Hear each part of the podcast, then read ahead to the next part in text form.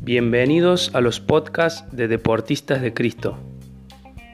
En un ambiente muy familiar y a través de una charla muy interactiva, algunos futbolistas cuentan sus testimonios en diferentes países y a partir de cada experiencia, Damián Felicia nos enseña por medio de la palabra cómo funcionar en un sistema, en este caso el fútbol, que en reiteradas veces agobia al deportista anulando el desarrollo de su vida profesional y personal. Pensando siempre en, bendecir, en ayudar, en guiar y, a veces eh, lo, que, lo que permite estos espacios es poder conocernos y poder compartir y como me decía la otra vez el Diego, yo la, primera vez en sí que, supe algo de Dios en sí seriamente fue por el testimonio de, del Javi Liendo, o, escuché algo que realmente eh, tocó mi corazón. Entonces, fíjense el valor de un testimonio, el valor de escuchar algo de alguien que uno conocía. Tal vez vos, por, por años, alguien te quiso hablar de Dios y no lo escuchaste. Pero escuchaste que alguien le había ido bien con Cristo y decís, quiero eso. Entonces, eh, para que vean que nosotros siempre cortamos algo. ¿Está bien? Así que, bueno, me gustaría darle la palabra al Chapa para que, bueno, primero porque por, toda la experiencia que tiene Chapa en Cristo, pero también por este proceso que él estuvo viviendo en, en Venezuela, bueno, lo que me comentaba hoy cuando, cuando estaba en la convención, lo que había dicho el apóstol y todo un proceso que viviendo de no sé cuándo. Bueno, yo conecté con Dani en el 2010 en el Sportivo Belgrano. Venía mal eh, futbolísticamente en todos los clubes donde estaba. Y bueno, y ahí habíamos venido a jugar acá con Talleres perdimos 3 a 0, hice un penal, me echaron, entonces como que me quería ir del club. El Dami me invitó a comer unas pizzas y ahí arrancamos. Y bueno, y a poquito me fui alineando la palabra, eh, entendiendo un montón de cosas de Cristo y es lo que me sostuvo a lo largo de, mi carrera. Yo en ese momento tenía unos 25 años y no había podido jugar casi en ningún club. Y ahí en Esportivo se extendió la carrera, después eh, me fui a, a estudiante de Río Cuarto y bueno, ya con 33 años siempre el anhelo mío era poder jugar afuera del país. Nunca había jugado, quería tener una experiencia afuera del país y habíamos hecho una oración con el Dami de, que yo estaba en el pueblo, en la liga, que íbamos a terminar jugando en primera división. Medio loco era todo en ese momento. Pero bueno, lo, lo sostuve durante casi ocho años esa oración. Y bueno, y tal fue así que eh, el estar dentro del propósito, eso es lo que nos santifica a nosotros, que somos un cuerpo de Cristo y ese cuerpo funciona eh, en todo aspecto. Y bueno, eh, gracias a Dios pude conectar con Lucas también, que hacía mucho que no nos veíamos, y le conté cuál era el anhelo mío, y bueno, esas conexiones de oro que que Dios nos pone acá, porque fue justamente acá, en una charla, eh, en un mate, bueno, eh, se abrió la puerta de, Monagas, de Venezuela, y bueno, y pude cumplir ese anhelo. Eh, la verdad que una experiencia hermosa, en un país que, es un país medio complicado, que uno fue viviendo experiencia día tras día, pero bueno, siempre con eh, sostenido por Cristo, porque pasamos muchas cosas, muchas luchas, eh, pero bueno, futbolísticamente el Señor nos, nos respaldó, pudimos hacer un buen torneo y como decía Belami, que lo que siempre vale es la verdad. Y yo me aferré a lo que el apóstol me había dicho en la última convención, que, esté tranquilo porque Dios me iba a sorprender y que, me iba a ir muy bien y que no me imaginaba lo que Dios tenía preparado para mí. Y bueno, cerramos el año clasificando a la Copa Sudamericana, que era algo impensado. A mis 33 años, de estar jugando en Estudiante de Río Cuarto, un Federal A, hoy a, el año que viene jugar Copa Sudamericana, la verdad que no entra en una mente natural, así que solo Dios lo puede hacer y bueno, por ahí es un resumen de, este semestre y bueno, agradecido a Dios por, por, todo lo vivido y por estar compartiendo este, este hermoso momento acá. Contarle Chapo cuando, me contaba hoy que cuando que a algunos chicos cuando se les, eh, se le habla de Venezuela generalmente ven lo que es el país Venezuela en sí y se asustan, ¿no? Y lo que me dijiste cuando viste el, contrato y lo que decía. Ah, sí, yo lo único que cuando el Dami me manda el contrato con pala, yo eliminé los números. Yo lo único que vi que decía el Libertadores y Sudamericana. Porque, no, no, o sea, los objetivos estaban.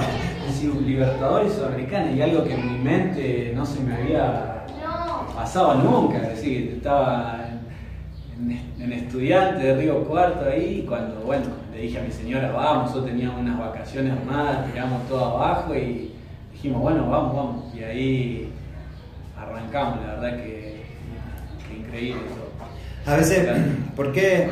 También porque es bueno y, siempre poder eh, tocar todos estos temas, porque uno necesita, eh, necesita saber eh, ¿quién tiene el crédito? ¿Quién tiene el crédito de ciertas situaciones? Porque a veces nosotros podemos llegar a mezclarnos.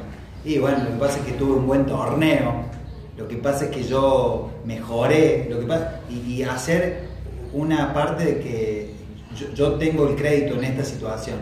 Y, Dios siempre se burla de, nosotros, se, burla de todo lo que nosotros podamos llegar a tener, pensar, sentir, porque realmente eh, Dios trabaja con nosotros a partir de nuestra fe, no a partir de nuestras cualidades. Seguramente, si Dios nos puso en el fútbol es porque nos ha dado un don, un talento, pero Dios trabaja con nuestra fe. Y cuando nosotros no entendemos que Dios trabaja con nuestra fe, eh, estamos como eh, impidiendo a través de que nos miramos a nosotros mismos y no podemos dar el lugar a Dios para que haga lo que tenga que hacer. Entonces eso es muy, muy importante saber en todos estos, en estos contextos. Bueno, Juan, Lucas, no sé, sigan. Juan. ¿Estás durmiendo? Ah, bien. Bueno, lo mío fue, yo antes, antes de conocer Cristo ya estaba en una búsqueda, eh, pero iba a la iglesia, porque siempre fui católico, venía una familia católica, y estaba en esa búsqueda, pero no, me terminaba de sentir bien, de, de, acomodar mi familia. Y bueno, eh, también jugando con Argentino A, eh, Villamitre, me, me, salió la posibilidad para, para ir a Monar. Y, y, bueno, también una cosa que también no, no imaginaba, así que, que, había anhelado, pero bueno, veía que, que, que, ya todo eso que yo soñaba se, se, estaba diluyendo. Entonces me estaba acostumbrando, me estaba... Eh, me estaba sintiendo en el confort de, jugar, de, sentirme bien jugando Argentina A y por ahí, mm. ilusionado con algún Nacional B, pero, pero muy, muy, eh, muy lejos. Entonces, nada, me salió la, la posibilidad de ir a, Venezuela también. Y bueno, ahí conocí a Luca, eh, a Joaquín, que fue el que nos empezó a, hablar de Cristo. Y la verdad que fue una experiencia muy linda también nivel semestre, salimos campeón y bueno, eh, la verdad que por ahí en lo, personal no fue, no fue un, año bueno en cuanto a, juego porque no tuve mucha continuidad, mm. pero, pero después fue, una experiencia muy linda. Eh, mi familia se, se restableció, me, casé con mi señora, eh, todo empezó a fluir de una manera muy linda. Y bueno, a pesar de no haber tenido mucha continuidad eh, ese año, al otro año me habló un equipo, Venezuela uno de los mejores, que quería jugar, yo no me lo imaginaba, bueno, por ahí yo ese año también decía, bueno, otra vez voy a, tener que remarla de nuevo. Y bueno, eh, me fui a otro equipo, a Zamora, eh, volvimos a ser el campeón. Y, la verdad que son cosas que, solo Dios puede hacer. Son, son, experiencias que, que, Dios eh, trae a la vida de uno. eh, también con, lucha, con, con mucha lucha, con mucha batalla, pues bueno, sabemos que, que, los hijos de Dios bueno, si- siempre tienen esa, esa lucha y a veces uno, a pesar de, todas las batallas que, que van pasando, no sé, de, lesiones, de todo motivo, en el país donde, donde bueno, eh, me estaba tocando vivir, siempre, siempre tratamos, siempre estuvimos bien y tratamos de, de, cada aflicción superarla de mejor manera. Y bueno, eh, este año me lesioné, eh, no, no la pasé bien, complicado en cuanto a lo futbolístico porque jugué casi todo el año eh, con una molestia. Y así todo yo también me imaginaba que bueno, que, me iba a ir, siendo extranjero. Y nada, el club, el equipo me dijo que quería que siga. Y tenemos un poco Libertadores, que también es un anhelo.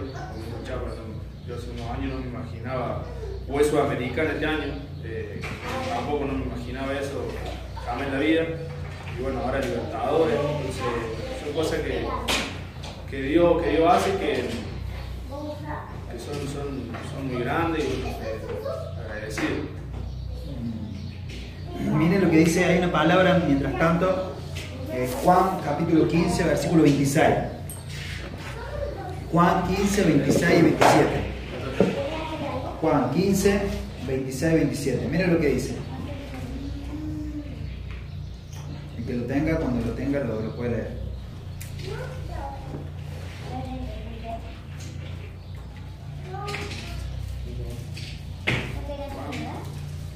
Juan 15, 26 y 27.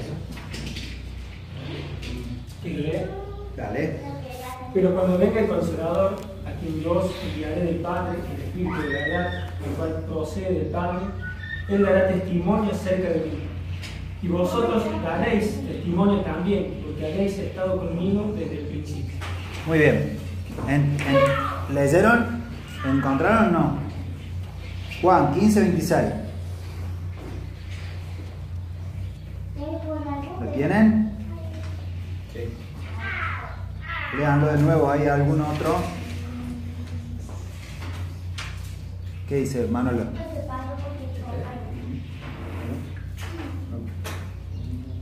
No, no tengo. Juan 15, 26.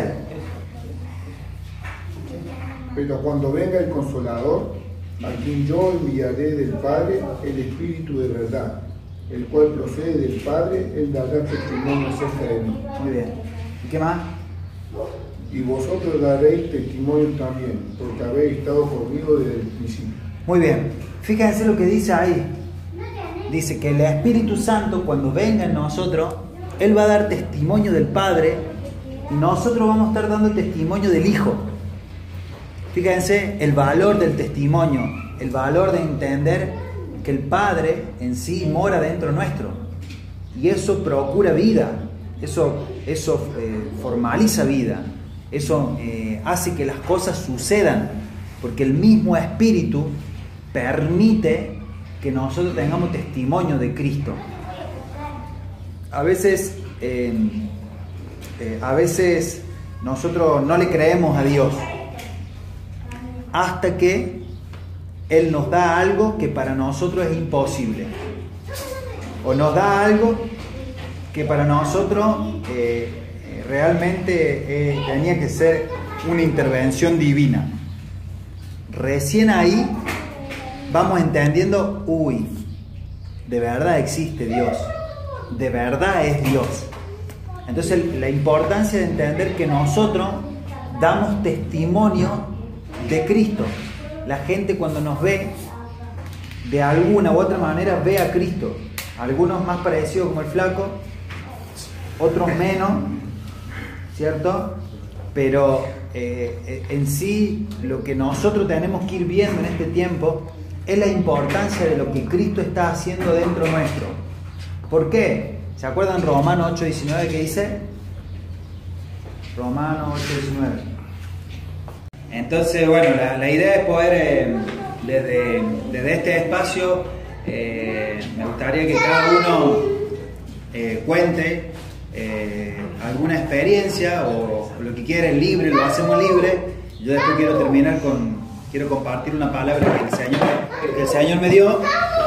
Eh, pero bueno, me gustaría que se escuchen y que se conozcan un poco ahí y que también eh, a partir de, estar en este lugar, eh, dice la, la- la- la palabra que antiguamente cuando la gente se juntaba en las reuniones, dice que la gente siempre iba a los lugares con algo. Nunca la gente iba con las manos vacías, ¿cierto? Entonces, en, este tiempo, uno cuando va al lugar llamado iglesia, a una reunión, lo que nosotros portamos es a Cristo. Nosotros nunca llegamos a un lugar con las manos vacías como para que alguien me dé algo, sino que al revés, nosotros portamos y llevamos algo. Llevamos una experiencia, llevamos el orar por alguien, eh, llevamos el que Dios nos da una palabra específica para alguien. Entonces dejamos de estar eh, pasivos para estar activos. Somos portadores de bendición.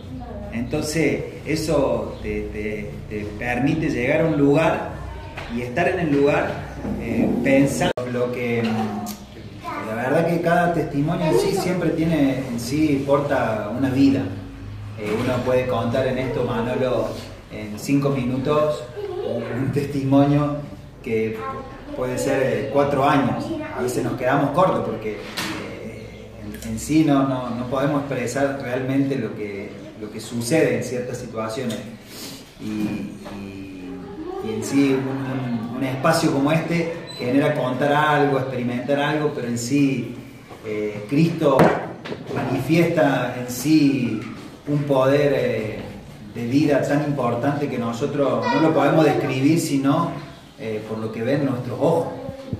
Entonces yo, yo veía esto y decía, Dios produce el querer y el hacer por su buena voluntad. Y cuando yo entiendo esto, estoy eh, poniendo mi enfoque en que todas las cosas vienen de parte de Dios. Sí. El anhelo ardiente de la creación es el aguardar la manifestación de los hijos de Dios. Porque el anhelo ardiente de la creación es el manifestar los hijos de Dios.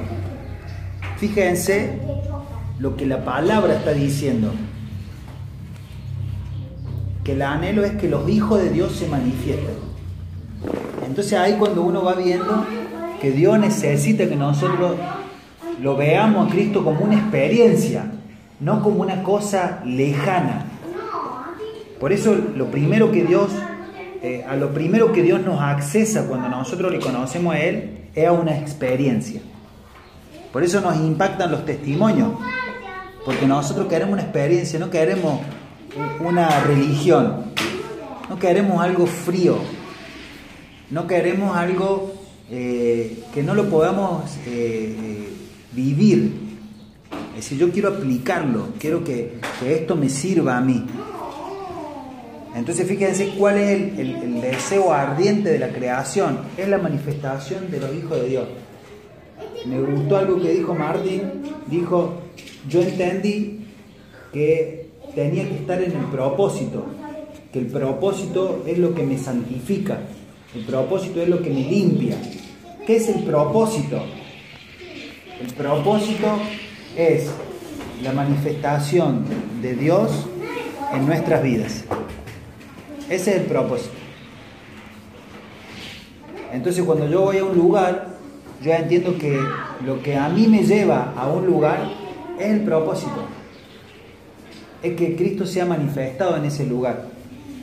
Entonces, si, si Dios en este caso te accesa a una tierra, te da lugar a una tierra, es que en ese lugar Cristo se quiere manifestar. Usted tiene que tener una atención ahí, porque cada lugar donde vos estés, ahora va a estar Cristo. Y ese lugar dice que la creación está gimiendo por la manifestación de los hijos de Dios. Por eso nosotros tenemos que unir fútbol con propósito. No podemos decir, ah, ahora yo soy futbolista. Ah, ahora yo me dedico a las cosas del fútbol. Pero las cosas de Dios las dejo. Porque está unido conforme al para qué el Señor te lleva a un lugar. Nunca más nosotros podemos separar propósito, que es la manifestación de Dios a través de tu espíritu, con, el llamado, con la tierra. Por eso Dios te conecta con gente, Dios te lleva a lugares, Dios te da sentir. Porque miren lo que dice Filipenses, capítulo 2, versículo 13. Filipenses, capítulo 2, versículo 13.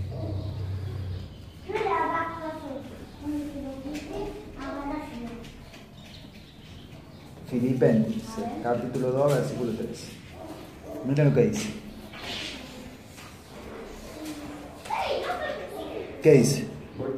Porque Dios es el que en vosotros produce así el querer como el hacer, por su buena voluntad. Muy bien. ¿Qué, qué significa eso, Manolo? ¿Repetir, Lucas? por favor? Porque Dios es el que en vosotros produce así el querer como el hacer, por su buena voluntad.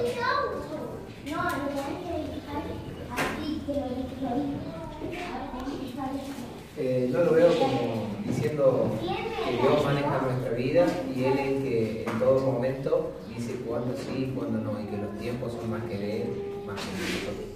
Yo lo viví eso en carne propia, siempre. Eh, lo había dicho eso, a mí me tocó, yo consideraba que era una persona de bien, siempre de bien, que manejaba mucho el principio de vida, pero veía que estaba en la línea muy delgada, que estaba, yo consideraba que estaba bien, pero ya estar en Cristo eh, era un poquito diferente, ¿viste? en muchas cuestiones. Y me di cuenta que estar en Cristo o en manejarse con principios de vida, excelencia, la diferencia está en excelencia, en llegar en cada una de las áreas a la excelencia. Y cuando me di cuenta que de Dios dependía todo, y me tocó venir acá a reuniones todo y empezar a, a crecer un poquito más en el espíritu y, y tener esta experiencia con cada uno. Cuando desperté una fe muy violenta en un momento, eh, me pasó lo que me pasó ahora. Mm, Estoy viviendo dos cosas maravillosas, uno lo saben todo, que en octubre, me pasó también en octubre, que pedí en un, en un momento, acá estábamos en, en octubre, el 20 de octubre, justo estábamos hablando de lo objetivo y lo, subjetivo y hablábamos de, de que a la hora de pedir, a la hora de orar, tiene que ser bien objetivo y bien puntual. Porque generalmente nosotros, bueno, quiero ser feliz, vivir, que ordenado, pero no pedíamos algo puntual realmente. Y ese día me tocó pedir algo puntual, dos cosas bien puntuales, y digo, bueno, voy a pedir puntual y también le voy a prometer otra cosa. claro. Porque si no, uno pide, pide, pide, pero bueno, después Dios te dice, bueno, yo te doy, te doy, pero vos qué haces para mí. Y ahí entra el propósito de lo que estamos hablando. Y bueno, me tocó rápido y digo, bueno, en octubre ya no había margen para los tiempos normales, para la cabeza normal de un futbolista o un, un deportista, no, hay tiempo ya para conseguir trabajo. ¿Quién te va a contratar en noviembre? Muy poco, me tocó. Me tocó, pasó de un día para otro primera división, entrar a una Copa Sudamericana, sin mérito nuestro, solo todo Dios, porque jugamos dos partidos, pasamos uno, una Copa Sudamericana. Y lo otro más maravilloso que el único que sabe acá el Dami es que yo anhelaba con mi mujer que quede embarazada y, y hoy en día viene el Dani con la noticia y hoy nos hicimos la ecografía, está embarazada de dos meses y veníamos luchando hace un montón de tiempo. Y los pedidos fueron puntuales. Quiero tener un trabajo en el ganar una cierta cantidad de dinero para poder estar tranquilo y que mi mujer quede embarazada en 2018. Y después de un mes, después de un mes, ¡pum! ¿Quién, quién lo cree si no con Dios? ¿Me entendés? Y yo lo que me di cuenta cuando estaba en Racing todo, a mí me tocó estar un año en China y ahí crecer mucho espiritualmente, pero después volver acá a Argentina, entrar en el sistema fútbol de nuevo, como que me tocó alejarme un poco. Por todo lo que te demanda el fútbol, de los tiempos y eso. Y ahí Dios me dijo, no, no, no te equivoqué. Me pegó un chilito, me dijo, chao, fuera de Racing, me quedé sin nada. Sin nada, estaba sin nada, sin trabajo, sin nada, tranquilo. Siempre muy tranquilo, porque soy muy agradecido. sé.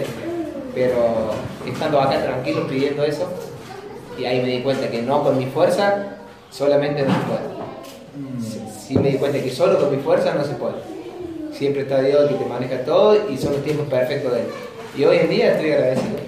Yo estoy luchando hace como 3 o 4 años con mi mujer para tener un hijo. Si vos me decías que hace 2 años era, para mí el tiempo perfecto es hoy. Y hace 2 o 3 años decía, oh, ¿por qué no bien? ¿Por qué no bien? ¿Por qué no bien? Y el tiempo perfecto para mí es hoy. Por eso los tiempos de Dios son perfectos. Y, y lo que leímos recién, el querer y hacer, siempre creo que lo maneja Él. Gracias, gracias. Un aplauso.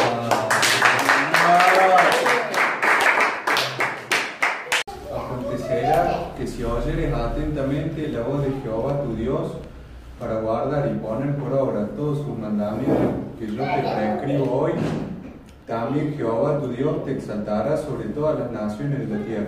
Muy bien, quiero que presten atención ahí, porque ahí está hablando del propósito. Acontecerá que si oyeres atentamente la voz de Jehová tu Dios, ¿para qué? Para guardar y poner. Yo les pregunto a ustedes, le hago una pregunta de parte de Dios.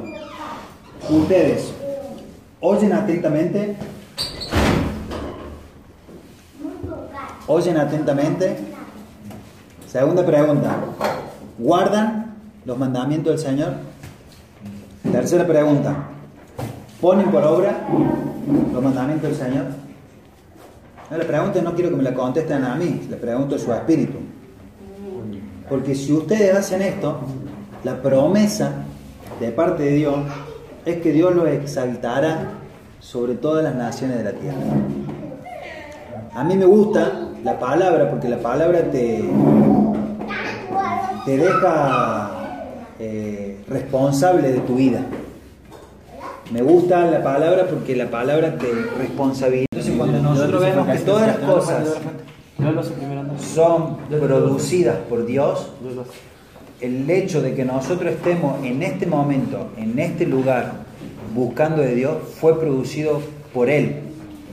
El hecho de que, por eso lo que ustedes tienen que empezar a saber, discernir en su espíritu cuál es el sentir que viene de parte de Dios, que no es lógico y que no es razonal.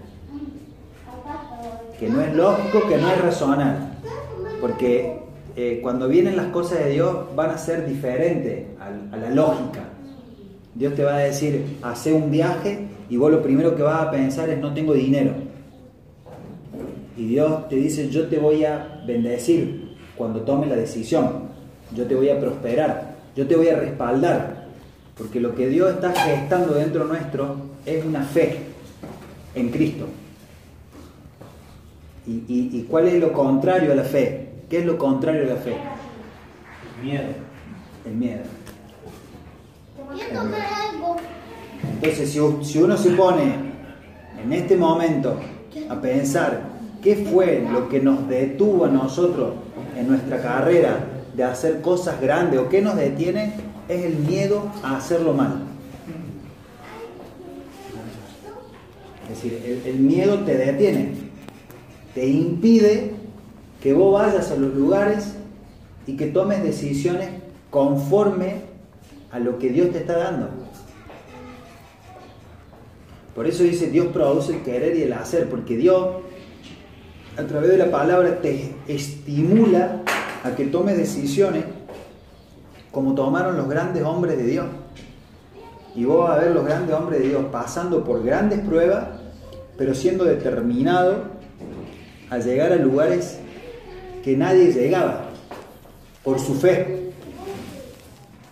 Y si nosotros no tenemos esa fe violenta, no tenemos esa acción, no probamos a Dios, no tomamos decisiones arriesgadas, siempre vamos a estar en el mismo lugar.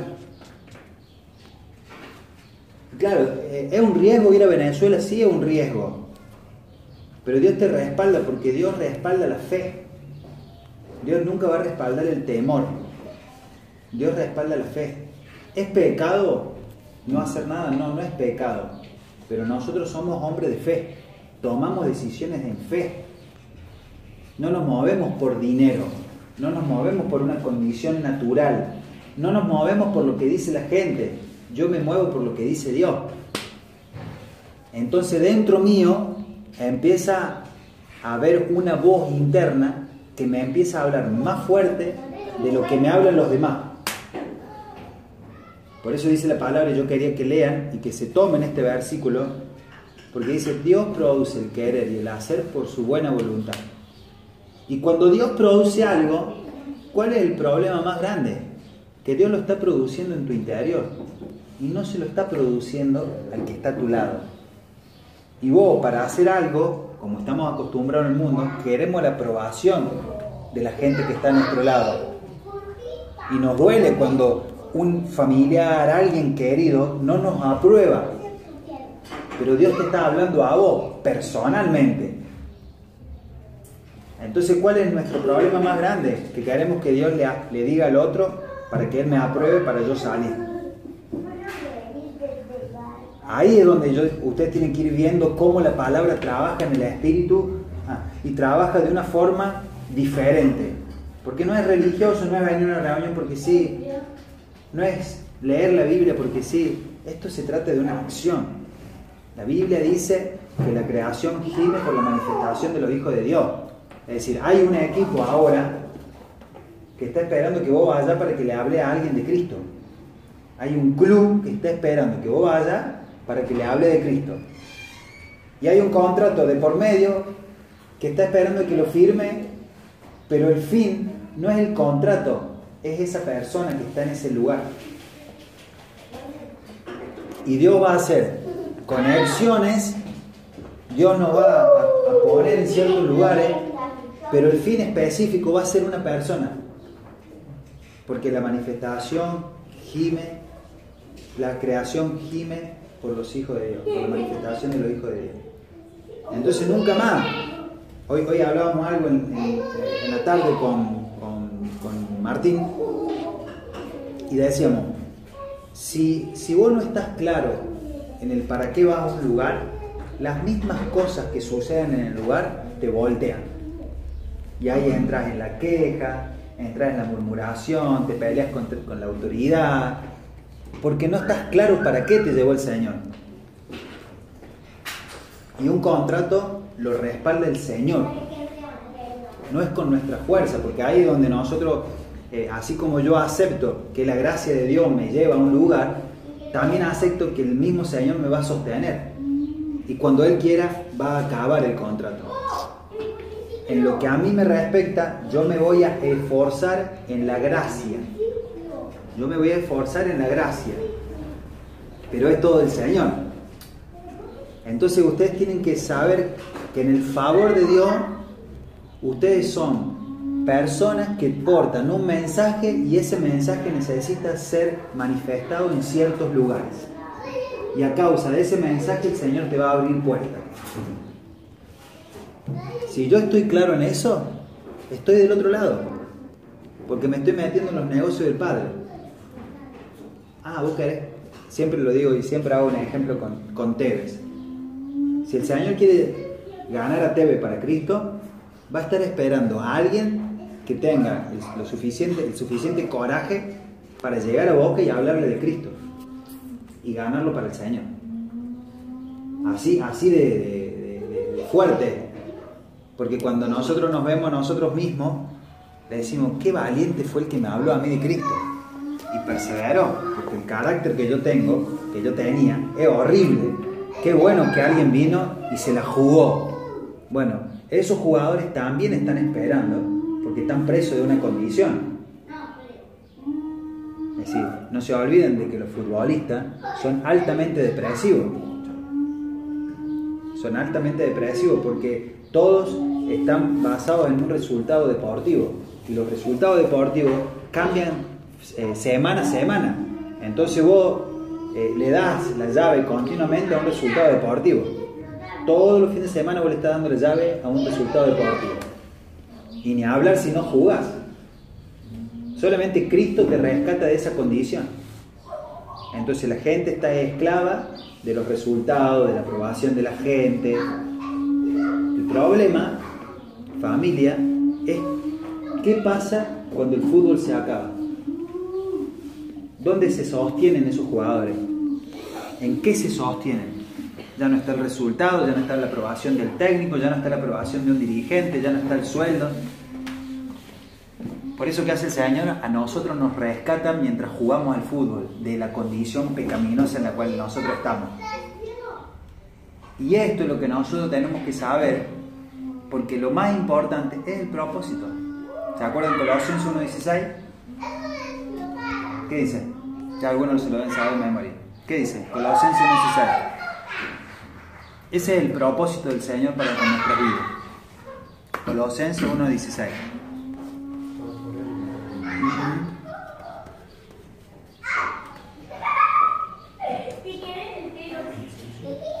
Colosenses 1.16.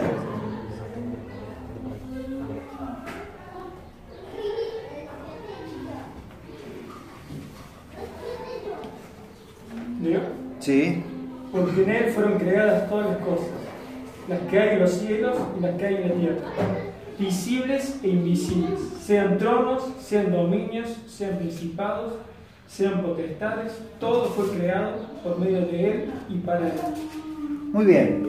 Si ustedes pueden tener claridad sobre este versículo, no van a estar renegando más de las condiciones en la cual ustedes les toca vivir en este tiempo, porque todas las cosas fueron creadas por medio de él y para él.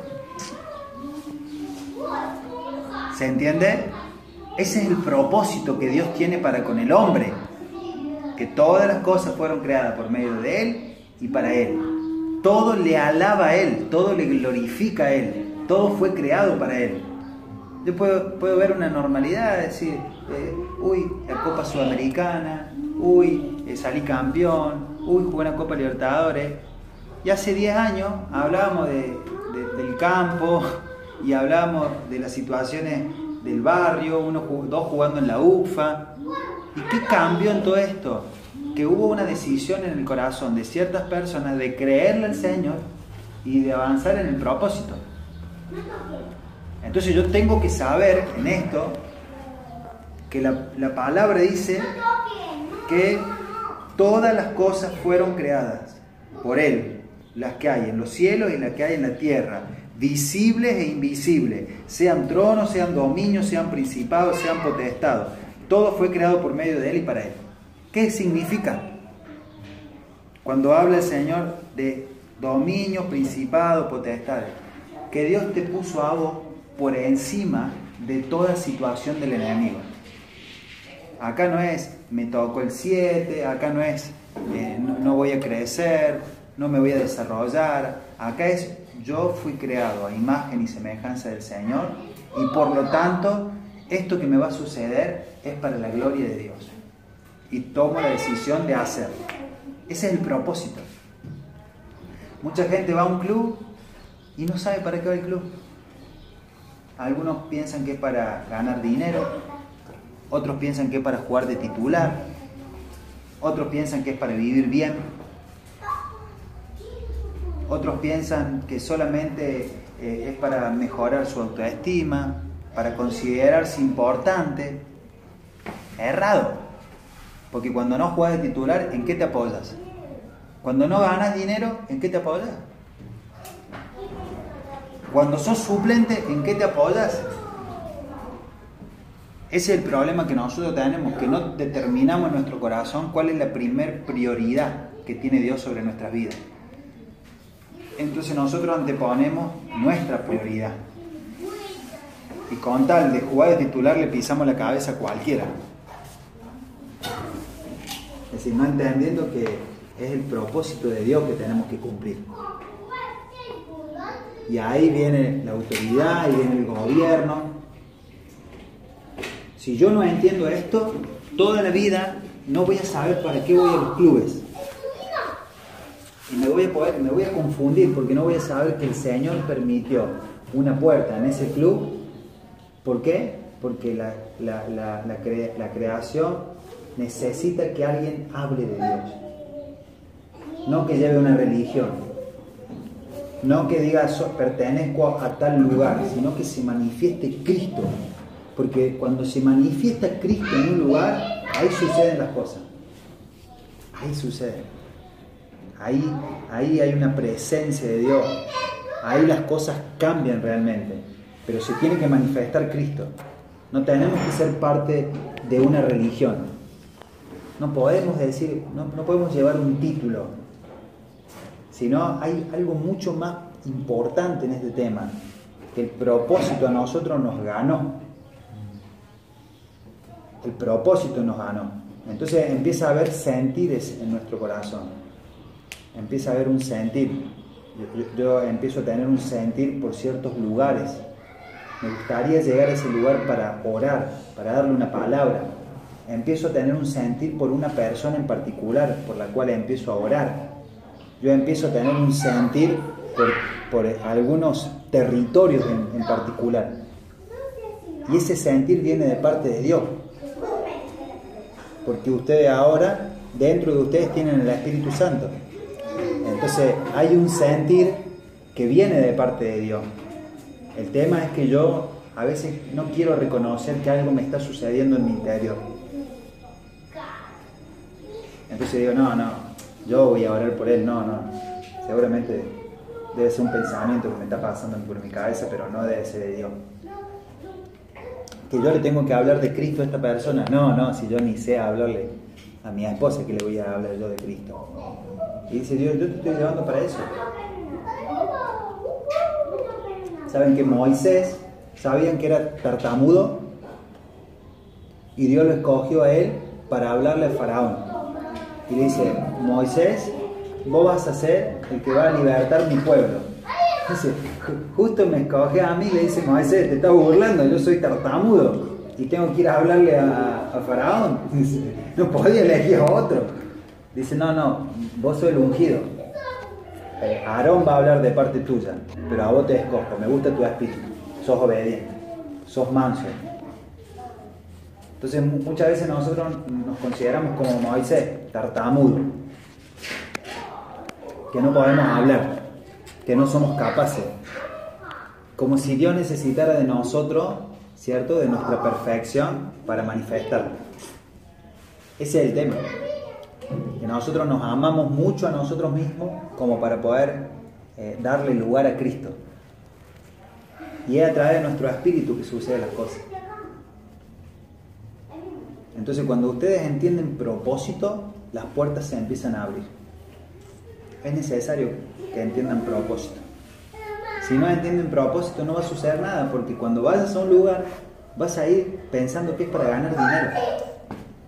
Y el dinero es una añadidura que te da el Señor porque le estás poniendo a Él en primer lugar. Los goles son una añ- añadidura. El campeonato es una añadidura. El pase a otro lugar es una añadidura. Porque eso Dios te lo da. Eso, eso es para nosotros. Dios nos lo ha regalado para nosotros como añadidura. Eso no es la prioridad. Si yo entiendo esto, me es mucho más fácil. ¿Por qué? Porque lo único que yo soy es obediente a la palabra. Yo me muevo con la palabra. Mire lo que dice Deuteronomio, capítulo 28. Responsabiliza de tus acciones. Nunca más vas a pensar en la suerte. Nunca más vas a pensar en que a algunos le toca y a vos no. Yo, yo leo esta palabra y a mí me entusiasma, me, me activa, me determina a, hacer lo que dice la palabra. Porque oír atentamente, guardar y poner por obra. No le podés errar. No le podés errar. ¿Qué quieren ustedes, todos los que están en este lugar, que quieren ser exaltados? Que les vaya bien en su carrera, triunfar, hacer goles, eh, jugar copa, viajar. Todo lo que ustedes anhelan en su corazón está guardado en la palabra. Ese es el tema. Pero nosotros puede ser que oímos atentamente, pero no guardamos y tampoco ponemos por obra. Es la verdad. O, o guardamos y un poquito ponemos por obra. O ponemos por obra pero no guardamos nada. Yo lo que quiero que ustedes entiendan es que esta es palabra de Dios. Y la palabra de Dios es 100%. 100%, no, no es más o menos te va a ir. No es tal vez te vaya bien. La palabra de Dios también Jehová tu Dios te exaltará sobre todas las naciones de la tierra. Te exaltará. Siempre digo lo mismo yo, a, la unción ¿cierto? Que Dios depositó en Kaká y aún más para exaltarte, para ponerte por cabeza, para ponerte como ejemplo, para hacer que juegues tu, mejor nivel. A ese, a ese nivel de unción el Señor nos quiere llevar. Pero el tema es que nosotros estamos luchando con una eh, manera vulgar de ser. Nosotros estamos luchando con una cultura en donde todo el tiempo estamos negociando la palabra. Veo que me conviene, pero hasta acá yo cedo. Y Dios dice, esto es todo o nada. Todo o nada. O te llevo a la selección, o te llevo a jugar el primer nivel, o no, o no vengas a mí. O te llevo a cumplir el sueño, o espera. Porque todavía no es tu momento de que, me- de que te entregue. O da la vuelta, o nada. Yo tengo que tener esa determinación, porque si yo tengo esa determinación, estoy teniendo la determinación correcta. Mi fe está creciendo correctamente. Si no tengo esa determinación, no, no estoy sabiendo al, al Dios que yo estoy buscando. Estoy buscando un Dios que yo creo que es, pero todavía no se me reveló el Dios que realmente es. ¿Me, entienden? Yo tengo una, un sentir de cómo es Dios. Ahora, este sentir de que ustedes tienen de Dios, ¿es realmente el Dios que yo leo la palabra? ¿O es un sentir incorrecto? Que, que entiendo que hay algunas cosas que las puede hacer, pero que otras no. Ahí es donde Dios va a pesar nuestro corazón. Porque Dios no va a hacer nada. Dios se va a mover a través de tu fe. Vos te mueves, Dios se mueve. Vos no te mueves, Dios no hace nada. ¿Se, entiende? Acá lo que ustedes están leyendo es la verdad. Si ustedes oyen, guardan y ponen, dice el Señor, prescribe, lo escribe antemano, que te exaltará sobre todas las naciones de la tierra. Eh, Yo, yo me, gozo con esta palabra, porque esto es una promesa para mí, yo la tomo. Yo la tomo. Eh, Es una exaltación de Dios, entonces yo no, no estoy más eh, jugando las cartas, no estoy más viendo si voy a funcionar bien o no. Yo me empiezo a preparar para cosas grandes, porque esto dice la palabra. Y se acabó. Y yo le creo a Dios. No le creo ni lo que dice la familia, ni lo que dice el barrio, ni lo que dice aún la situación momentánea. Yo le creo a Dios. Al nivel de fe que me va a exaltar sobre las naciones. Si, si nosotros vamos entendiendo eso, vamos entendiendo la palabra al nivel de fe que nos quiere venir la palabra. Entonces por ahí nosotros, ¿cuál es nuestro problema? Que estamos separando el fútbol de Dios, no entendiendo que esto está unido. Y, sabiendo que Dios nos quiere utilizar en el fútbol, no copiando y pegando, sino como una, una, una persona auténtica, con una unción que venga de parte de Dios. Miren lo que dice el versículo número 2.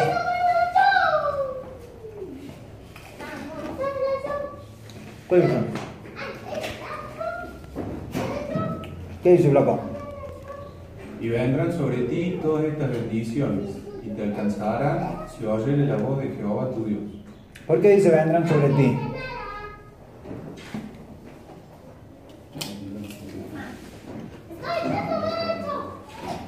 Y como, como- como una consecuencia. Claro, porque nosotros movemos la mano de Dios. Yo me muevo y las bendiciones me alcanzan. Vos, tenés la llave de, de- parte de Dios que te la dio para que vos abras lo que está cerrado. Nosotros tenemos la llave. Por eso es hermoso el Señor, porque te devuelve la autoridad para, para moverte en la tierra. Vos orás, yo te respaldo. Vos avanzás, yo te respaldo. Vos pateas al arco, yo te respaldo. Vos te entrenas bien, yo te respaldo. Vos tomás decisiones sobre ciertos equipos, yo te respaldo. Las bendiciones te alcanzarán. ¿Por qué las bendiciones te alcanzarán? Porque Cristo ahora te habita. Y cuando vos te moves, Dios te respalda. vos no te moves y quién trabaja sobre que no te mueves es la duda. Y no sé, y no tengo, y no puedo. Y nosotros nos detenemos ahí. Mucho tiempo nos detenemos. No sé si es para mí, no puedo, no sé si va a funcionar, no sé si creerte. Yo me paro sobre Dios, Dios, hasta que no me dé el, mundial yo no voy a parar. Hasta que yo no acompañe a uno de los jugadores al mundial no voy a parar. Yo tengo que acompañar a uno de los jugadores del Ministerio del Mundial.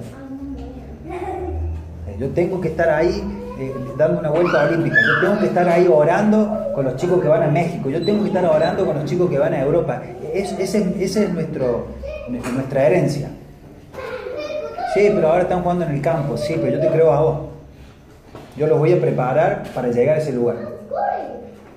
Pero esa es mi oración. Es decir, al tamaño de Dios, no al tamaño de lo que están viendo mis ojos. Al tamaño de Dios. Y ustedes están contando como testimonios que podrían ser naturales. Uy, el Señor me sacó de estudiante y me llevó a, Venezuela.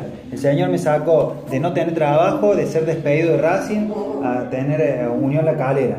El Señor me sacó de jugar en la UFA a Ecuador. Claro, ya naturalizamos las cosas grandes. Porque ya lo estamos viendo que, wow, esto, esto sucede. Pero anda a decirle a un incrédulo que esto está pasando. No te va a creer. No, no va a entender lo que está pasando, porque lo que está sucediendo es que tu fe se está moviendo. Le está creyendo a Dios. ¿Cómo es posible? Hasta lesionado lo contrataron el Javi. ¿Cómo, ¿Cómo es eso que lo contrataron lesionado? Sí, venía una lesión y el Señor le abrió una puerta, una puerta, puso un sentir sobre un técnico y él fue a jugar a Costa Rica. Y, usted lo ve, por eso los testimonios hablan de, por sí solos. Martín fue contratado como central y nunca había jugado como central. No, no, no, no, nunca había jugado de central, era lateral por izquierda y fue contratado como central en un lugar que había dejado Luca. Si Dios no está en el asunto, ¿quién es? Entonces yo me hago eco de esta palabra. Después nosotros vamos a querer encontrarle la lógica a la situación. Pero no hay lógica. Es la presencia de Dios en cada lugar. Y miren Deuteronomio 28, 8. Eh, Deuteronomio 28, 8. ¿Qué dice? Jehová te enviará su bendición sobre todo tu grano y sobre todo aquello en que pusieres tu mano, y te bendecirá en la tierra que Jehová tu Dios te da. Es una palabra para ustedes. Tómenla. No es una palabrita más, es una palabra profética de parte de Dios. Decía, acá, acá está el sustento de su carrera. No, el Señor dice que eh, envía envía su bendición sobre mi granero y sobre todo aquello que pusiere en mi mano. Es decir, que a donde vos estés te va a ir bien. Los equipos les va a ir bien porque estás vos en ese lugar. Porque hay una unción de parte de Dios, está la presencia de Dios. En ese lugar te va a ir bien. Y fíjense esto, y te bendecirá en la tierra que Jehová tu Dios te da. Vos tenés que llegar a los clubes con esta palabra profética. No le digo tatúensela, pero porque algunos lo pueden llegar a hacer. No voy a mirar, pero, pero escríbensela en papeles. Sí, lo de camisita. En camisa. Mira, cositas, pero, pero esta palabra tiene que ser tatuada en el espíritu. Así lo voy a decir. No, no, estamos para otro lado. Alguno. Tatuada en el espíritu. Dios yo llego a este lugar y en este lugar va a pasar algo. Yo llego a este lugar y va a haber bendición. Porque llegué yo, acá va a haber una vuelta olímpica. Acá van a suceder cosas, porque llegué yo. Pero, pero no estoy llegando yo, está llegando Cristo a este lugar. Mi seguridad está en Cristo. Yo empiezo a declarar fe, yo empiezo a hablar fe. ¿Cuál es nuestro problema más grande? Que nosotros estamos peleados con la fe. Ni nos animamos nosotros a declarar fe a profetizar fe. No nos animamos, no, será mucho. Un día el Señor me dijo que Cristian Alessandrini iba a hacer 20 goles en Bolivia y no tenía equipo. Hasta yo me dio miedo lo que le estaba diciendo. Entonces digo, Señor, bueno, pero en tu nombre. Y Dios lo respaldó a él en Bolivia, hizo 36 goles.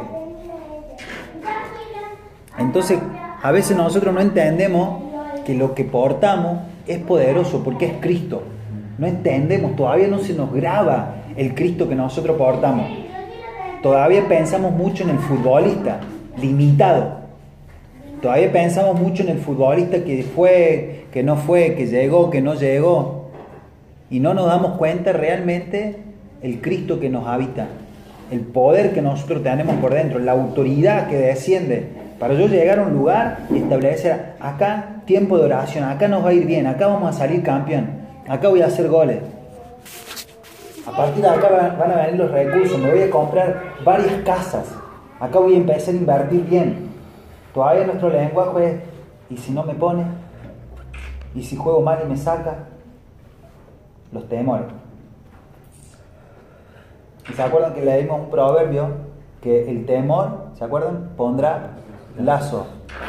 Más los que confían en Jehová serán exaltados.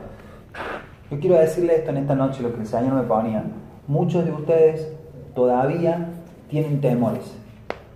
Y hasta que esos temores no salgan, no van a poder ser exaltados por Dios. Muchos de ustedes todavía están luchando con una condición carnal. Y hasta que no le crean en la dimensión de Dios, no van a poder ser exaltados.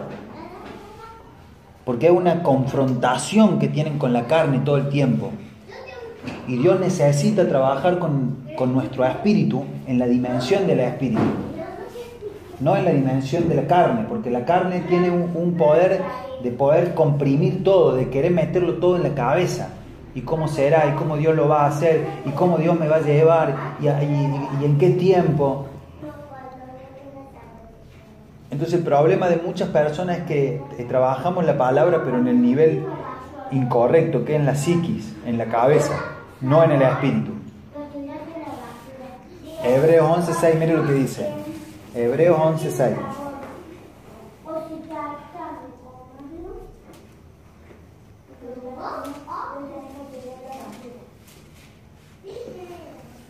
Hebreo 11.6. Miren lo que dice. ¿Qué dice? ¿Qué dice grande?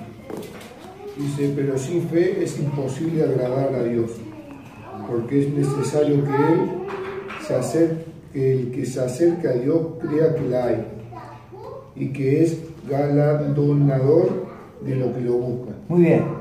Nosotros estamos teniendo esta fe. Fíjense, sin fe es imposible agradar a Dios. Si limitamos el mover de Dios, limitamos el mover de Dios porque no, no tenemos la fe correcta, tenemos una fe producida en lo que nuestros ojos ven, no en lo que nosotros estamos recibiendo en nuestro espíritu. Si Dios a mí me dice que me va a exaltar, me va a exaltar. Si Dios a mí me dice que me va a poner sobre las naciones, me va a poner sobre las naciones. Y yo no puedo ir en contra de la palabra. ¿Qué hizo Abraham? Lo único que hizo, creyó y le fue contado por justicia. Y Abraham era grande cuando recibió la promesa. Era grande de edad. Entonces fíjense en esto, porque es necesario que el que se acerca a Dios crea que le hay. Vos cuando te acercas a Dios, ¿crees que le hay o todavía dudas de lo que Dios puede hacer? Porque nosotros tenemos muchos testimonios de lo que Dios hizo. Uy, ya abrió un mar rojo. Ya abrió un mar, perdón. Uy, ya sanó un paralítico. Uy, ya eh, liberó un pueblo. Uy, ya uno hizo un gol. Ya lo llevó de un equipo a otro. Pero lo que no podemos ver todavía es lo que Dios va a hacer adelante. Todavía nosotros no podemos ver lo que, lo que va a suceder. Y si pudiéramos ver lo que va a suceder, no se, no se imaginan ustedes lo que es, porque cosas mayores, dice el Señor, haremos en su nombre. Cosas mayores que lo que pasó. El tema es que nuestra fe tiene que estar alineada a las cosas que Dios tiene preparado para nosotros. A ese nivel. Renunciar totalmente a la, carnalidad, renunciar totalmente a, a nuestro aspecto adámico, a nuestra genética caída, a nuestros temores. Renunciar, porque yo, yo, leo que eh, lee, atentamente, guarda y, y hagas, estoy viendo que hay una acción. Y muchos de nosotros no hacemos acciones, solamente estamos. Por eso yo agarro la palabra, Señor, hasta que esto no se cumpla, no te voy a dejar. Hasta que esto no se cumpla, no te voy a dejar. Señor, tu palabra dice esto. Ustedes tienen que aprender a tomar la palabra y Señor no te suelte. Hasta que no se cumpla, no te suelte. No te suelte. No se trata de mí, se trata de vos. ¿Se entiende? Nuestra dimensión no puede ser natural. Tiene que ser una, una dimensión del espíritu. Para creerle a Dios por cosas grandes. Si no, tu mente va a manejar todo va a manejar a dónde llegar, las conexiones que tenés, y no vas a poder ver a dónde Dios te quiere llevar. Hoy yo tengo, ustedes tienen que aprender a cuidar lo que portan. Tienen que aprender a cuidar lo que portan. Tienen que aprender a cuidar el, propósito. Que, ni el trabajo, ni el dinero, ni la fama, ni el poder le robe a ustedes el propósito, porque lo único que va a hacer que ustedes estén arriba es el propósito. Que ninguna condición carnal le robe el propósito. Y es muy fácil lo que le estoy diciendo, muy fácil distraerse en el camino. Es muy fácil distraerse con el dinero, con el fútbol, es muy fácil distraerse con las mujeres, con la noche, con la tecnología, es muy fácil distraerse con todo. Y Dios te dice, yo te pongo ahí con un propósito. Lo único que te sostiene en esos lugares es el propósito. ¿Por qué se creen que Dios le puso a José al lado de Faraón? Lo puso porque él era un buen administrador. ¿Por qué lo puso a David como rey? Porque tenía un corazón conforme a Dios. Nosotros, ¿saben qué? Termino con esto. No podemos jugar a ser cristianos es mejor que no vengamos, es mejor que no estemos. Si yo no voy a ser, yo no voy a estar 100% en Dios, es mejor que ni me aparezca, porque no me va a funcionar. Si yo no le creo a Dios a la dimensión de lo que Él quiere hacer en mi vida, es mejor que me tome un tiempo y que me pregunte si realmente es el momento que yo me quiero entregar. Porque cuando yo me entregue, Él está dispuesto a llevarme al lugar que me tiene que llevar pero es 100%. Es todo o nada. No hay término medio. Cuando Dios te dice es todo o nada, te está diciendo es todo o nada. Te llevo a la selección, te saco campeón, te llevo a los mejores lugares, todo o nada. Entonces, lo mejor que nos puede pasar a nosotros es replantearnos si voy a dar todo o si todavía eh, voy a estar divagando en mi forma de pensar. Si yo voy a estar divagando, es mejor que me tome un tiempo. Es mejor que me tome un tiempo. Y si, si digo, Señor, te voy a seguir, ese es el momento donde empiezan a suceder cosas. Dios te empieza a procesar, Dios te conecta con gente, Dios te incomoda para que salgas de un lugar y te vayas a otro. Dios pone una fe ferviente para moverte todo el tiempo. No te podés quedar más quieto. En ese momento son los momentos en donde entra en acción. Y donde entra en acción, ahí empiezan a suceder las cosas. Por eso nosotros no podemos, eh, eh, no podemos llevar la palabra a un término medio. Sí, a veces estoy yendo a la reunión, a veces leo, a veces me gusta, a veces no me gusta tanto lo que me dicen. Es decir, a, veces me comprometo y otras veces no. Porque Dios va a decir, no, no, yo te estoy, estoy preparando para cosas grandes. Vos no te estás dando cuenta, pero yo te estoy preparando para lo mejor. Y si vos no lo entiendes, vas a perder la oportunidad, porque sí o sí yo voy a cumplir mi palabra. Dice, dice Isaías, mi palabra no volverá vacía. Mi palabra no volverá vacía, sino que cumplirá aquello para lo cual fue mandada. ¿Sabía que dice así? Mi palabra no volverá vacía. Cada palabra que salió esta noche de esta palabra de la Biblia no volverá vacía. Va a cumplir aquello para lo cual fue enviada. La agarran ustedes o la agarra otra persona, pero la palabra no vuelve vacía. Dios necesita gente que le glorifique. Dios necesita gente que hable de Él. Dios necesita gente que tome los, campeonatos, que tome los partidos, que tome eh, la tabla de goleadores. Dios necesita esa gente, gente que rebate. Esto me pertenece, esto es para mí. Yo no voy a estar dejando a un impío que le dé gloria al casino cuando yo le voy a dar gloria a Dios. Esto es para mí. ¿Saben cuál es el problema? Es que lo del mundo a veces son más arrebatadores que nosotros. Lo del mundo cuando toman, cuando toman un, un desafío van y lo concretan. Y nosotros que tenemos un Dios verdadero todavía no le creemos. Por eso nosotros, dice, manso como paloma y qué más? Y astuto como serpiente. Así dice la palabra. Manso como la paloma y astuto como serpiente. Esto, Señor, esto es para mí. Yo lo reclamo, yo lo busco, heme aquí. Yo me transformo en un jugador profesional, pero 100%. Yo quiero salir campeón. A mí, yo quiero que me vaya bien en mi carrera. Estoy cansado de que me vaya más o menos, o de que me vaya mal. Estoy cansado de que las cosas no funcionen. Señor, esto dice tu palabra y en tu nombre voy a tomar esta decisión. Dios lo único que puede respaldar es la fe.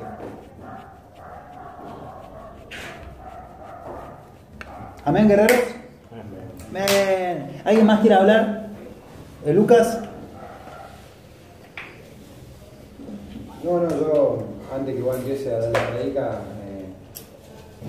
me imaginaba qué podía decir y, sentí, obviamente, mucho más limitado tu explicación, pero, pero todo lo que vos dijiste, eh, esa fe violenta en Dios, porque acá los que estamos presentes somos todos jugadores que, luchamos mucho para cumplir nuestros sueños, que nos cuesta. Eh, hay jugadores que juegan en el campo, hay otros que están en el Argentino B, hay otros que están en el Argentino A, y realmente somos luchadores. Y cuando vos llegás al Señor, me recordaba cuando nosotros recibimos Cristo en Venezuela, eh, tanto fue el mismo día, el tanque, yo y otro venezolano, éramos todos chicos que, que hoy que estoy en Cristo nos damos cuenta que estábamos muy vacíos, en sueños, en ilusiones, en aspiraciones, estábamos muy limitados a lo que nuestros ojos veían. Mm. Y cuando empezamos a recibir la palabra fue, fue glorioso, porque cuando empieza a crecer ese Cristo, ese sueño que ya empieza a morir tu pensamiento y, y es él el que empieza a tomar el control. Y de repente yo me acuerdo un día, Joaquín vino a, predicarnos a la casa de casa del tanque y nosotros hacía un mes estábamos recibiendo la palabra. Y él nos pregunta, ¿qué sueños tienen? ¿Qué soñas tanque? ¿Qué soñas Dani Febre? ¿Qué soñas Lucas? Y me acuerdo en ese momento, no me olvido más, el tanque dijo, nada, yo sueño con con jugar acá y bueno, llegar a, comprarme una casita en las violetas. y, Dani Febre agarró y dijo, y yo sueño con, con ganar 3.000, 4.000 dólares por mes. Mierda. Y, me acuerdo lo que dije yo también, eh, estaba totalmente destruido, era una mentalidad muy pequeñita. Y de repente cuando empezamos a crecer en Cristo y, llegó Joaquín con la manifestación del Señor y fue tan glorioso lo que pasó, eh, hoy voy a preguntar tanque y ese sueño ya quedó muy atrás. Él, él, aspira y sueña otra cosa. Eh, le pregunté a Feble y rápidamente salió de. No fue a ganar 3.000, 4.000 juegos, mucho más Corea del Sur. Eh, mi sueño quedó muy, muy pequeñito porque yo también. ¿Tu sueño era pequeñito? Era pequeño y, y personalmente yo, yo, estaba, yo estaba destruido, yo tengo 29 años, 30 años ya está, me, me retiro en el fútbol venezolano, cobrando un contratito que cuando yo llegué venía a estar seis meses sin jugar y realmente cuando vos tenés esa situación, no- vi primera división y fui, pero fui con un contrato muy, muy bajo. Mm, Entonces mi sueño era mantener ese contratito y, y llegar a ahorrar algo en el año, porque cuando venimos de abajo estamos todos con esa mentalidad, creo que a todos les pasa, ¿viste? Mm. Argentinos a Federal A, y bueno, pues yo no cobro una platita y, y, no, y no llegás, y no es nada, y así tengo 30, 31, ya se me acaba la carrera, yo pensé que a los 32 en ese momento iba a dejar de jugar, Mm. y, y era una mentalidad tan, tan pobre, y, de repente empieza a crecer ese Cristo y todo eso ya, ya queda atrás. Ya, yo nunca había salido campeón, dos veces salimos campeón en un año, ni soñaba con jugar una Copa Libertadores, jugamos la Copa Libertadores, tuve la oportunidad de jugar en gremio, de ser capitán, de meter un gol, y yo esos sueños ya estaban muertos. Entonces, a lo que voy de, de lo que por ahí decía Dami, de tener esa fe violenta en Dios, porque cuando vos la tenés, fe violenta de creerle a la palabra de Dios, lo que Él puede hacer en tu vida eh, está, más, está más allá de lo que vos realmente soñás. Hay cosas que vos ni soñás ya porque las pensás que están perdidas y en el Señor se activan. Entonces, simplemente transmitir resumidamente, porque mi espíritu sentía todo lo que vos dijiste, obviamente mucho más limitado, pero, pero esa fe en el Señor, porque más allá de lo que estemos viendo naturalmente, la situación que cada uno puede estar viviendo, yo estuve ahí y sé lo que se siente. Pero así como está en esa situación, si vos le crees a Dios, no tenga duda de que vas a ser exaltado. mm, Vas a ser exaltado grandemente y, y va a haber sueños que vos tenés que, que hoy los ves imposibles o que realmente ni los soñás, que de repente lo has hecho realidad. Yo cuando tuve la oportunidad de estar en la noche antes de jugar contra Gremio, en la habitación del hotel daba, daba el estadio. Mm. Y me acordé y decía, no puedo creer que estoy acá. mm, No me puedo creer, porque ahí de lejos. Mm. Entonces, eh, es fuerte, porque Mm. ves, eh, viví en carne propia el, el poder de Dios. mm, Y es, es poderoso. Mm. Entonces, no, no- no dejen de, de creerle mm. violentamente. Mm. Yo me acuerdo el día que, que estábamos en la habitación, tan que te acordás cuando antes de la final. Eh, había un momento en donde estaban los chicos por jugar en Caracas y la segunda final. Y bueno, había sido una semana hermosa que yo no, no los conocía a ellos, a Lucas sí, pero no lo conocía en el espíritu, ¿no es cierto? Y habíamos estado en, ese, en esa habitación, eh, dijimos, justo el domingo que jugaban la segunda final, dijimos, bueno, vamos a orar, vamos a orar por algo, por algo específico. Y, y fue el momento donde el Señor, cuando estábamos orando, me dijo que iban a salir campeón. Que me quedara tranquilo, que parecía imposible, pero que iban a salir campeón. Y, y, y yo luché. Ese, me acuerdo ese momento, luché porque uno se resiste a pensar que ciertas cosas pueden llegar a suceder. Porque nuestra mente está limitada. ¿Cómo? Vos me decís que van a salir campeón. Está bien difícil. Nunca salieron campeón. Caracas salió campeón más de 25 veces. Juegan en su cancha. Y, Dios me confrontó a mí ese día. Me dijo, pero ¿cómo vos viniste hasta acá y no me estás creyendo de qué Dios está predicando? Entonces me acuerdo que en ese momento eh, nos pusimos a orar y el Señor eh, eh, me dio esa palabra y me dijo, van a salir campeón. Solamente recuerda esta palabra. Para que entiendas que el hecho de que me crean, yo hago el resto. Y, todo lo que pasó después, bueno, ya es historia, ¿no? Ya es la manifestación de Dios visible. Pero yo les pregunto a ustedes, yo les pregunto a ustedes antes de que oremos, ¿qué, ¿cuáles son sus sueños?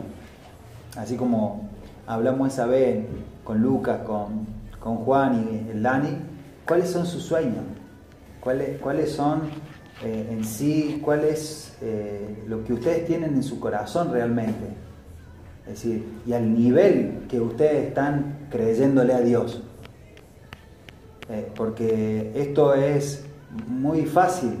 Eh, si yo creo que Dios lo puede hacer, yo voy a estar eh, seguro y tranquilo y voy a poder ser ilimitado para poder soñar. Yo voy a ser una persona ilimitada para poder creerle al Señor. para que ustedes puedan ver el sueño es la materialización de Dios. ¿Cómo, ¿Cómo lo ve a Dios vos? Y no sé cómo será Dios. Bueno, el sueño es una materialización de que Dios existe. Al nivel que vos te estás sumergiendo en este momento. Es la subjetividad, no quiero entrar en ese tema, pero es la subjetividad de Dios. El tema es que nosotros, como nuestro Dios es pequeño, todavía no nos animamos a creerle al Señor en sueños grandes. Todavía lo, limitamos. Y nuestra oración es vana, nuestra oración es mental, nuestra oración es corta, porque todavía eh, todo lo, pasamos por la psiqui, no por el espíritu. Entonces, ¿qué le dice el Señor a Abraham en Génesis 12? Le dice, quiero que salgas de tu tierra, a la tierra que te mostraré. Y yo entiendo que el Señor le está diciendo esto en este momento a ustedes. Quiero que salgan de su cabeza, quiero que salgan de su barrio, quiero que salgan de su forma de pensar que tuvieron 20 años, quiero que salgan de su forma de hablar, y quiero que vean la tierra que les voy a, voy a dar. Y en ese lugar dice el Señor, voy a hacer una nación grande, bendeciré a los que te bendijeren y maldeciré a los que te maldijeren. Pero necesito que salgan del metro cuadrado. Para poder experimentar la gloria de Dios, necesitan, necesita el Señor que ustedes caminen en el Espíritu. Si no, no va a suceder nada. Si no, no va a suceder nada no, no, no, no va a haber una gloria manifestada de Dios, sino que solamente va a haber eh, ser parte de un lugar, ser parte de un grupo, ver cómo a otros les suceden las cosas. Y yo le dije un día Señor, Señor, ¿sabe qué? Estoy cansado de ver en la tele que a la, que la gente le va bien. ¿Por qué yo no? ¿Por qué la gente que yo amo no puede cumplir su sueño? Y Dios me dijo, ¿por qué no me creen?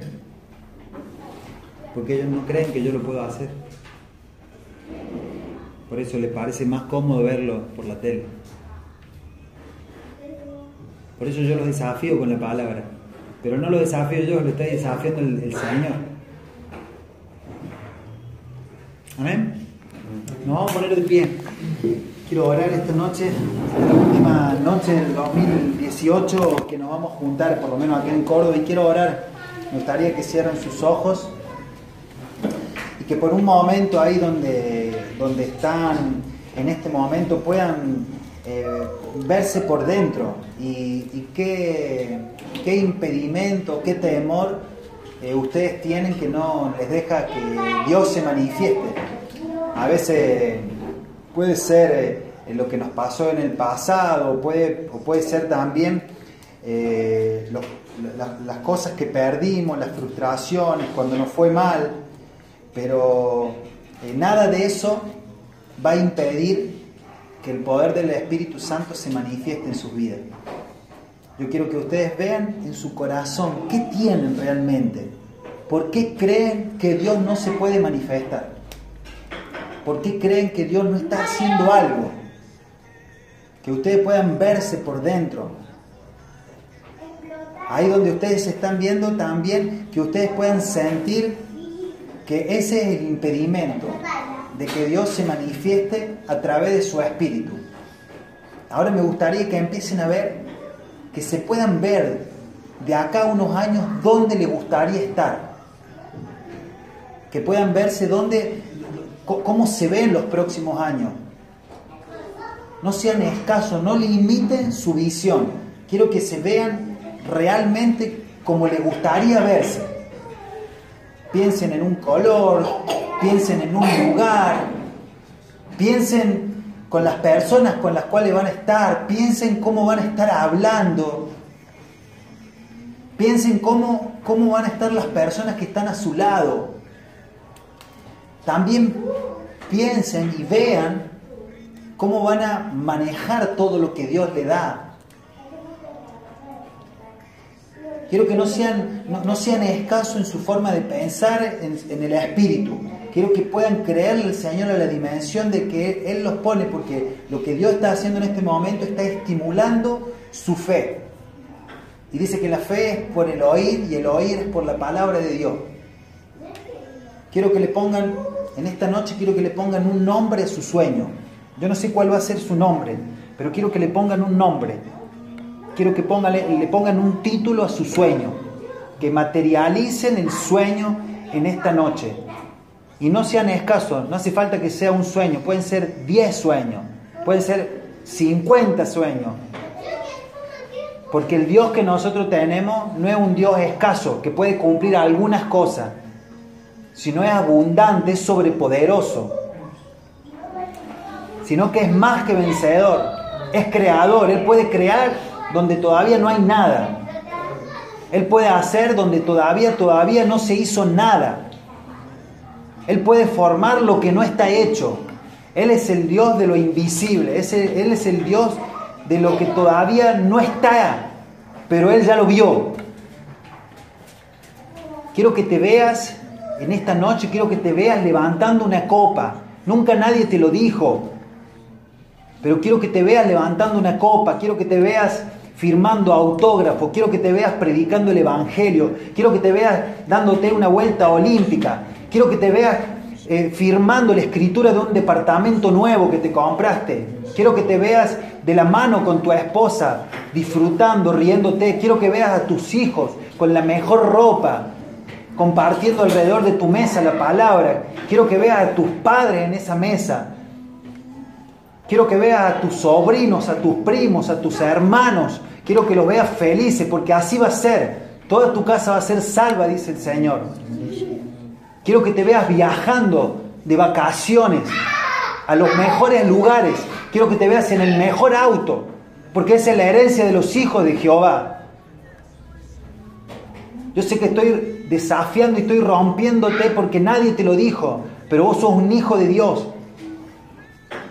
Y Dios en esta noche está materializándote cómo vas a ser los próximos años. No porque Él necesite hacer algo para ser Dios, sino porque todavía no le crees al nivel que Él te está por levantar.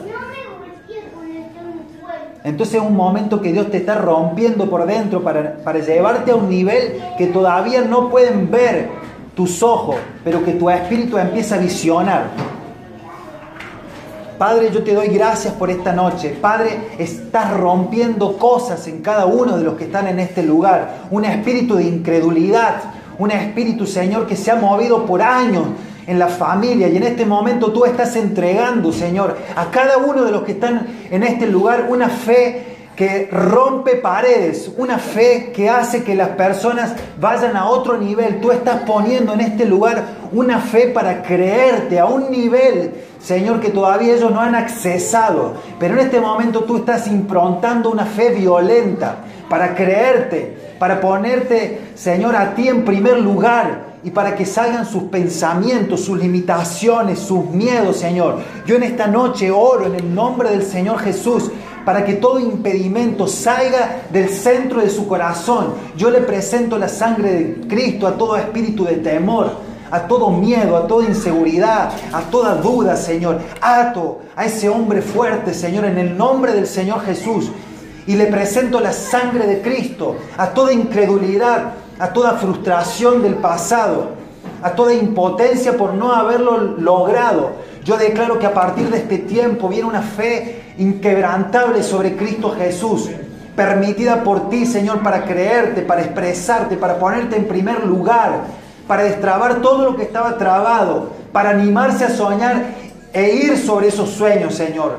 Padre, yo en esta noche declaro que cada uno de los que está en este lugar le puso un nombre a su sueño y que va a ser cumplido, porque tu palabra dice, clama a mí y yo te responderé y te mostraré cosas secretas y ocultas que tú ignoras. Y en este momento tú le has activado una fe sobrenatural para que ellos puedan creerte a un nivel sobrenatural, Señor. Padre, yo declaro que lo que resta del 2018 serán días formidables, les irá bien, recibirán buenas noticias, serán sorprendidos por vos. Pero el año 2019, Señor, será un año glorioso, Señor, donde habrá metas cumplidas, los objetivos cumplidos, Señor, donde la familia estará unida, habrá acuerdos, Señor, donde podrán comprarse cosas que anhelaban por años, Señor. Su casa será la casa que ellos anhelaban, bendito Dios. Su vida será como la vida que ellos siempre soñaron, en el nombre del Señor Jesús, Padre. Yo declaro que ellos no verán más como los otros triunfa y, se anulaba, Señor, sobre su vida una, una, credibilidad hacia las cosas grandes. Yo declaro que a partir del año 2019, Señor, ellos vivirán una vida de éxito, Señor. Ellos vivirán la vida que siempre quisieron vivir en Cristo Jesús, bendito Dios. Padre, no tan solo tú le darás a ellos, sino, Señor, sino que ellos repartirán a las naciones. Señor, tú abrirás sobre su espíritu, Señor, un espíritu, Señor, de, dadores alegres, de gente que reparte, de gente que comparte, Señor, de gente que ve las necesidades de los demás. Padre, tú los sacarás a ellos de un egoísmo, tú los sacarás a ellos, Señor, de, un egocentrismo, bendito Dios, y pondrás sobre ellos, bendito, un espíritu solidario, un espíritu de, gente sembradora, un espíritu, Señor, de gente que ayuda a los demás. Sí, papá, yo creo que va a ser un tiempo en donde tú vas a mudar el viejo hombre y pondrás un nuevo hombre sobre sus vidas, papá. Te doy gracias por esta noche, Señor. Sigue trabajando en su corazón. Síguele mostrando cosas, Señor que aun cuando se vayan de este lugar, Señor, sueñen sueños reales en el nombre del Señor Jesús. Padre, que esta palabra que ha sido sembrada sobre su espíritu, Señor, puedan atesorarla, puedan cuidarla, puedan honrarla, Señor, y que no permitan que el mundo se la saque en el nombre del Señor Jesús. Padre, te doy gracias. Yo te doy gracias, Señor, en este momento proféticamente, porque todo lo que prometiste esta noche está hecho. Señor, yo no sé lo que le hablaste a cada uno, pero yo te doy gracias de antemano, porque está hecho, Señor. Está hecho. Yo te agradezco, Señor, porque eso está hecho, eso está terminado. La película fue terminada, Señor. Está hecho y yo lo puedo sentir en mi espíritu. Tú eres un Dios de lo imposible. Y lo que ellos te han pedido, Señor, a sus ojos era imposible. Pero para ti es posible, Señor. Te doy gracias en el nombre del Señor Jesús. Te adoramos, bendito Dios, en esta hora. Te bendecimos, Señor. Te honramos, bendito Dios. Todo honor y toda gloria es para ti, Señor. Te damos gracias por este tiempo de vida. Señor, no seríamos nada sin tu presencia. Te damos gracias, bendito Dios, por rescatarnos de esta condición pecaminosa te damos gracias, bendito Dios, porque nos buscaste en ese lugar y nos encontraste, Señor, y nos estás exaltando en cada lugar en donde estamos, Señor. Te damos gracias, bendito Dios, por haber restaurado nuestros matrimonios, por haber restaurado nuestras familias.